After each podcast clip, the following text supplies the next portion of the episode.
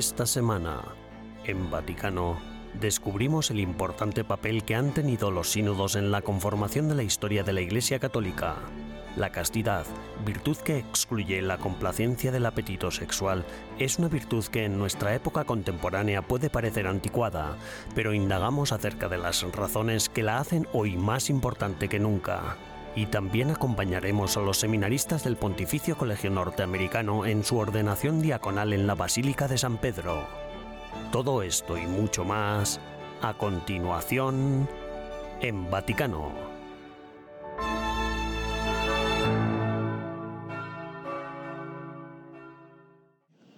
El colegio cardenalicio El colegio cardenalicio está llamado a asemejarse a una orquesta sinfónica que represente la sinfonía y la sinodalidad de la Iglesia. Comparando el colegio cardenalicio con una orquesta, el Papa Francisco creó 21 nuevos cardenales en la Plaza de San Pedro el 30 de septiembre. En el consistorio se crearon cardenales de 15 países diferentes y 18 nuevos cardenales menores de 80 años y, por tanto, elegibles para votar en un futuro cónclave. Ahora, de 243 cardenales, habrá 136 cardenales electores y 107 no electores. 98 cardenales electores fueron nombrados durante el pontificado del Papa Francisco, 29 fueron nombrados por el Papa Benedicto XVI y solo 9 recibieron el birrete rojo de Juan Pablo II. En vísperas del sínodo de la sinodalidad, el Papa Francisco destacó el papel de los cardenales. Una sinfonía vive de la sapiente composición de... Una sinfonía se nutre de la hábil composición de los timbres de los distintos instrumentos. Cada uno aporta su parte, a veces solo, a veces unido a otro, a veces con todo el conjunto. La diversidad es necesaria, es indispensable. Sin embargo, cada sonido debe contribuir a un diseño común. Por eso es esencial la escucha mutua. Cada músico debe escuchar a los demás. A finales de 2023, el número de cardenales electores se reducirá a 132, cuando los cardenales Sandri, Jeong Shou-jung, Cervo y Cipriani Thorn cumplan 80 años.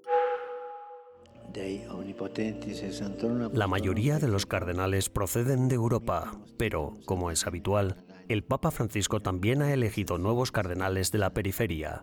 Por ejemplo, el arzobispo Stephen Ameyu de Sudán del Sur fue nombrado cardenal, pero también Sudáfrica y Hong Kong tienen ahora un sombrero rojo.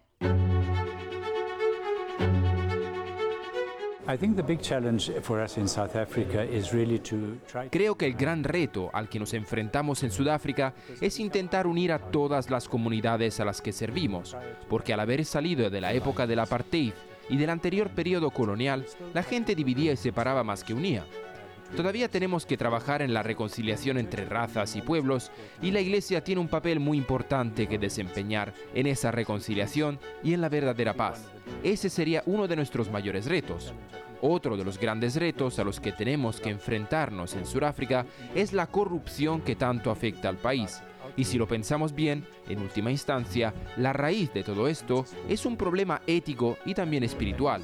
Y creo que ese es precisamente el ámbito en el que la Iglesia debería trabajar, promoviendo valores éticos y una verdadera espiritualidad en la que la gente entienda que la forma en que vivimos nuestras vidas es la forma en que servimos a Dios.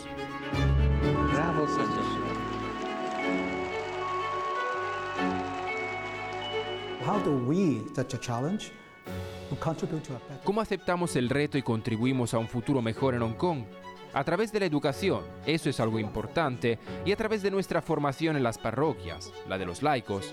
Les he estado diciendo, la evangelización no es solo para vosotros mismos, para la parroquia. La evangelización debe dirigirse a vuestra comunidad.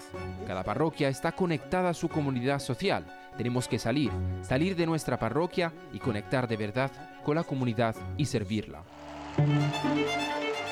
En el consistorio, el Santo Padre también explicó su papel como Papa en el próximo sínodo, utilizando de nuevo la imagen de la orquesta.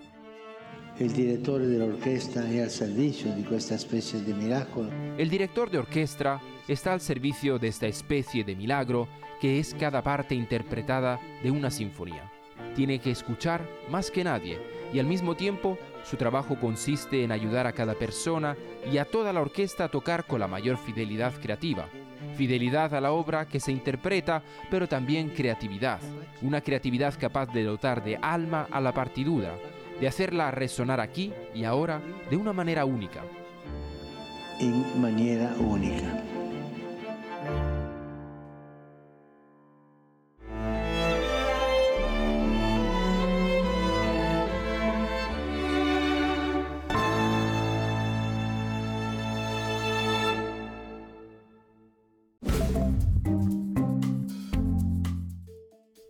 Bienvenidos a las novedades del Vaticano de esta semana, las noticias más importantes del Papa Francisco y del Vaticano. El prefecto del Dicasterio para la Doctrina de la Fe asegura que no habrá muchas novedades en el sínodo de la sinodalidad que se celebra este año. El cardenal Víctor Fernández, nuevo prefecto de Doctrina del Vaticano, prevé que quienes esperan grandes cambios del sínodo de los obispos de este mes quedarán decepcionados. En declaraciones a Ciprensa dijo, después veremos qué surge y el año que viene veremos qué pasa, pero para este sínodo este año no podemos esperar demasiado.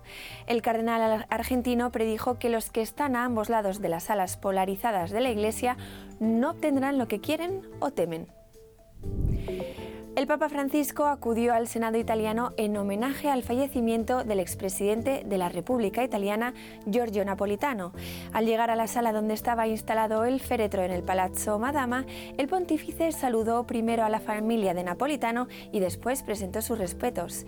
Antes de marcharse escribió una pequeña nota manuscrita en la que expresaba su gratitud por el difunto presidente fallecido el 22 de septiembre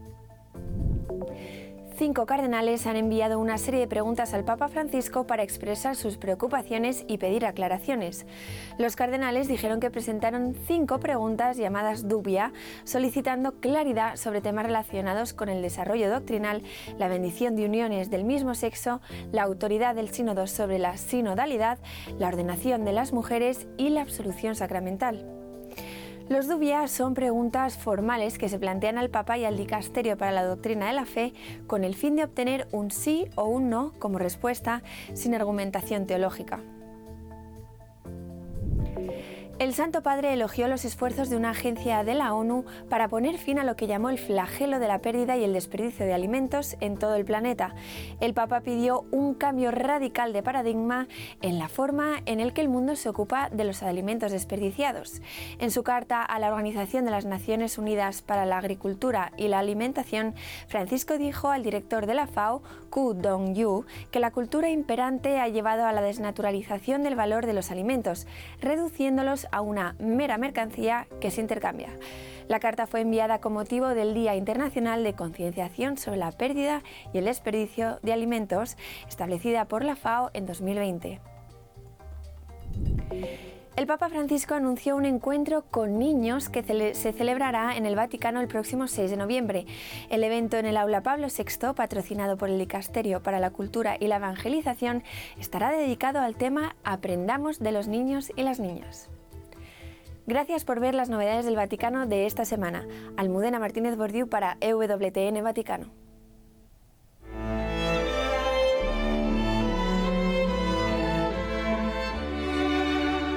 En breves instantes regresamos con más en Vaticano.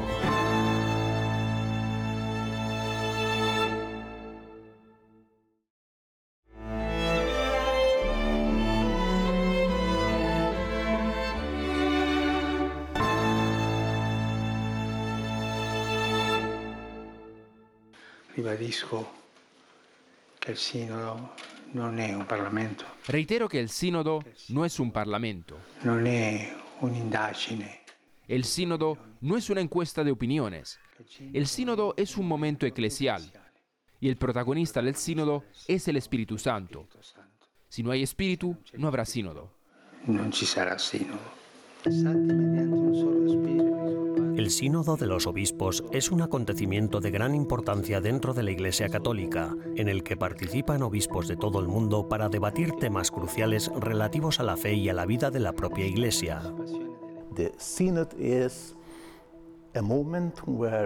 El sínodo es un momento en el que en el pasado solo participaban los obispos, pero ahora el Papa Francisco ha introducido una nueva dimensión en esta experiencia. Involucra a todo el pueblo de Dios. Obviamente, el sínodo para los obispos es una fase integral importante del proceso sinodal, así que toda la iglesia está siendo invitada a reflexionar, a orar y a contribuir, a ayudar a la iglesia a ser más iglesia porque al fin y al cabo, al hablar de sinodalidad, estamos hablando de la iglesia misma.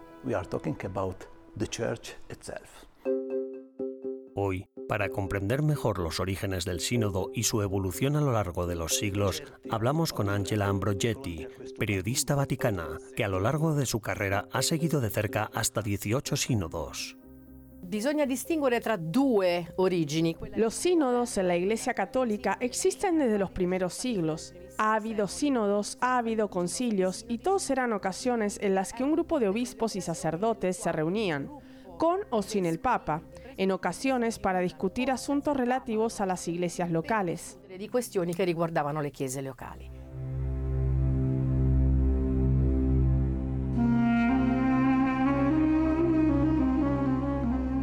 De hecho, en los Hechos de los Apóstoles, una de las primeras cuestiones que tuvo que abordar la Iglesia fue la admisión de gentiles conversos a la fe cristiana. Los primeros obispos de la Iglesia se reunieron en Jerusalén para debatir este asunto. Después de numerosas deliberaciones, se llegó a la decisión final, según la cual los gentiles conversos ya no estaban obligados a circuncidarse ni a seguir otros requisitos de la ley mosaica. Esta reunión de obispos se conoce desde entonces como el Concilio de Jerusalén y se ha considerado un prototipo para todas las reuniones de obispos en las que había que tomar decisiones por el bien de la Iglesia. Sin embargo, la palabra sínodo se ha interpretado de diversas maneras a lo largo de los siglos, al igual que las mismas iglesias, la latina y la oriental, han hecho su propia interpretación. Questo camminare insieme naturalmente è stato interpretato in diversi modi. Este camino juntos, naturalmente, ha sido interpretado de diferentes maneras a lo largo de los siglos y también de forma diferente entre la Iglesia oriental y la Iglesia latina.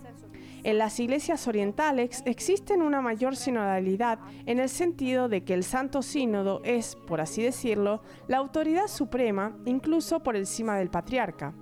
En la iglesia latina, en cambio, tenemos al sínodo como elemento consultivo, esto es importante porque significa que este camino común no tiene otra autoridad verdadera que el Papa, porque el Papa, tanto para la Iglesia Católica Latina como para la Oriental, es el único punto de referencia verdadero. E anche orientale, ma cattolica, è l'unico vero riferimento. El Sínodo de los Obispos tiene sus raíces en el Concilio Vaticano II, 1962-1965 durante el concilio se hizo patente la necesidad de una mayor colaboración entre los obispos de todo el mundo para guiar a la Iglesia. Esto llevó al Papa Pablo VI a establecer el Sínodo de los Obispos en 1965 mediante el motu propio Apostólica Solicitudo. Este órgano se creó para permitir a los obispos reunirse periódicamente para debatir cuestiones importantes para la Iglesia y ofrecer consejo al Papa. Sin embargo, a lo largo de los años, la forma del sínodo ha sufrido diversos cambios. Un cambiamento que stato significativo. Benedicto XVI introdujo un cambio significativo, una hora de debate abierto al final de la jornada de trabajo, además de los discursos preparados por los obispos y otros padres sinodales. Se añadieron estas intervenciones abiertas al final de la jornada. Estamos ante ti. El sínodo se desarrolla en sesiones durante las cuales los participantes debaten abiertamente el tema asignado. Dura varias semanas y las sesiones se celebran a diario. El objetivo del sínodo, tal y como explica el cardenal Greg, está en la línea de los sínodos anteriores. Congrega a una comunidad de creyentes que se reúnen bajo la guía del Señor Jesús y del Espíritu Santo para difundir el Evangelio. La discusión de temas candentes no debe ser una prioridad.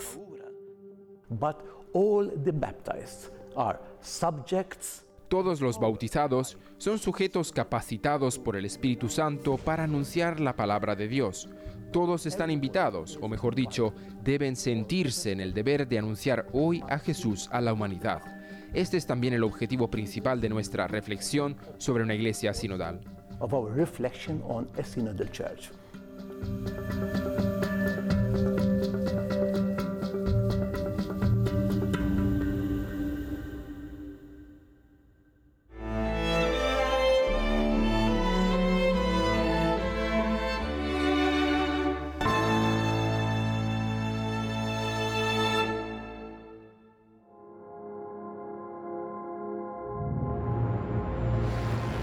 El viernes 29 de septiembre, la oficina de EWTN Vaticano organizó una nueva edición de sus Noches Romanas, un evento que reúne a distintas personalidades de fe de Roma para debatir sobre la vida, la cultura y la religión. Hola y bienvenidos. Gracias a todos por acompañarnos esta noche a la décima edición de Noches Romanas, un evento que estamos intentando poner en marcha aquí en la ciudad eterna para reunir a personas de diferentes ámbitos de la vida. Ya hemos contado con gente del mundo diplomático, del mundo de los negocios, del mismo Vaticano, así como con personas que han logrado mucho en el mundo académico y en otras áreas de especialización, gente que vive aquí en Roma y gente que simplemente estaba de paso. El tema elegido para el pasado mes de septiembre fue la castidad, y el acto trató de abordar las cuestiones más profundas que el mundo contemporáneo plantea sobre esta virtud. Los ponentes fueron la hermana Ana Miriam Kashner, el obispo Eric Barden y Vincenzo Bassi, presidente de la Asociación Europea de Familias Católicas. Una de las ponentes, la religiosa danesa Anna Kashner, que actualmente es secretaria general y jefa de prensa de la Conferencia Episcopal Nórdica, comentó. Como religiosa hice el voto de castidad. Creo recordar que en 2001 y durante el viaje de mi vida como hermana religiosa he tenido que discernir este tema varias veces. um, Ahora vivo en un país muy sacralizado, Dinamarca, donde la gente ni siquiera sabe lo que es una religiosa. Me encuentro con gente por la calle y me preguntan, ¿eres monja? Sí, lo soy, les digo. ¿Estás casada? No. ¿Tienes hijos? No. Así es la realidad que vivo. Y resulta que en mi caso, en mi vida como religiosa, he tenido que encontrar la manera de entender que la castidad no solo se refiere a la sexualidad, algo que no aplicaría a mi vida cotidiana, sino que debe consistir en algo más. Yeah, I, I don't uh, use in my everyday life, but it, there must be something more in it. Por su parte, otro de los ponentes de las noches romanas, el obispo Eric Barden, obispo católico noruego, monje trapense y aclamado escritor espiritual que recientemente ha escrito un libro sobre la castidad, aprovechó la ocasión del evento Noches Romanas para presentarlo, puesto que saldrá a la venta la próxima semana. De hecho, la castidad significa mucho más de lo que normalmente suponemos. Mucha gente, incluso aquellos que deberían saberlo mejor, a menudo asumen que la castidad es lo mismo que el celibato, lo cual no es el caso. En última instancia, la castidad no se reduce simplemente a la ética sexual y ciertamente no se reduce solo a la abstinencia erótica. Representa una forma de ser humano siendo íntegro. Vincenzo Bassi, presidente de las asociaciones familiares católicas europeas, también habló durante las noches romanas sobre el papel crucial de la castidad en la vida familiar.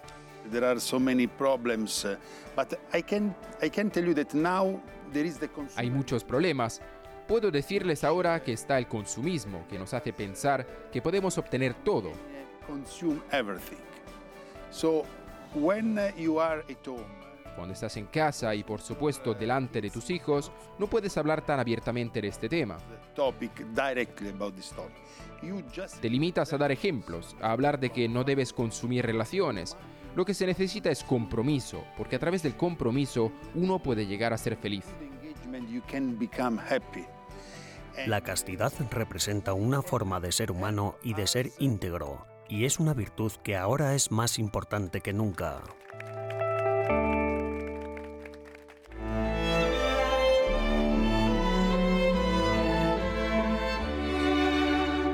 Tras una breve pausa, regresamos con más en Vaticano.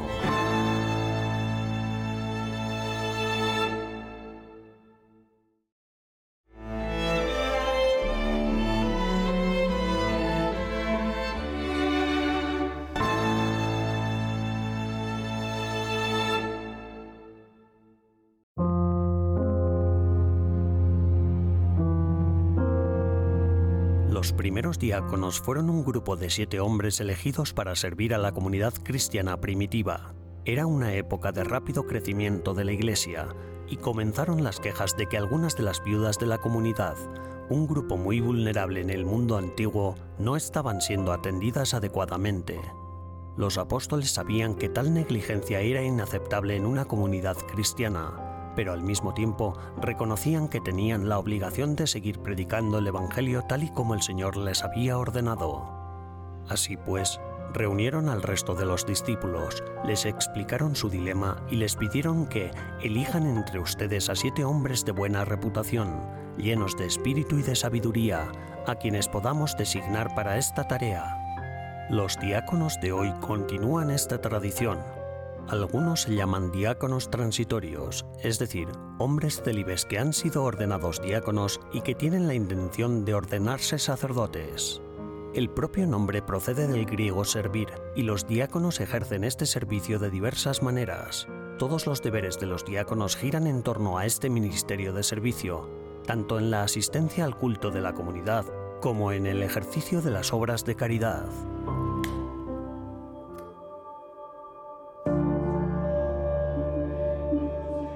El jueves 28 de septiembre, 18 hombres del Pontificio Colegio Norteamericano de Roma fueron ordenados diáconos durante una celebración en la Basílica de San Pedro. So the North American College uh, welcomes American seminaries and a couple Australians, actually. El North American College acoge a seminaristas estadounidenses y hoy en día además a dos australianos. Pero los seminaristas de Estados Unidos se extienden de costa a costa, desde el estado de Washington hasta Nueva York. Así que este es en realidad un seminario para todas las diócesis americanas que se reúnen para vivir en el corazón de Roma y de la Iglesia con la intención de aprender más sobre nuestra fe y encontrarnos con gente de todo el mundo. Y es bueno que mientras empezamos a prepararnos para ser sacerdotes de vuelta en los Estados Unidos, tengamos un seminario norteamericano donde podamos mantener una comunidad, una oración común. Be more prepared to be priests back in the United States. Los 18 se postraron ante el altar y ofrecieron sus vidas al servicio de la Iglesia de Dios y de su pueblo. La ordenación de diáconos tiene lugar durante la misa, después de la proclamación del Evangelio. David Thomas Lee. La ceremonia comienza con la presentación de los candidatos. Se llama a cada uno por su nombre y él se levanta y responde, presente. Such a great gift and blessing to be able to be ordained over. Qué gran regalo y bendición poder ser ordenados sobre la tumba de San Pedro, en el mismo lugar donde hemos estudiado durante estos últimos tres años en el colegio norteamericano. Tanto mi familia como muchos de los amigos que me han apoyado en sus últimos años han hecho el viaje a Roma. Me siento abrumado. Les estoy súper agradecido. Que estuvieran ahí para mi ordenación. Ha sido algo excepcional sentir todo ese amor a la vez. Le estoy muy agradecido al Señor por todas las personas de las que me ha rodeado en estos últimos años.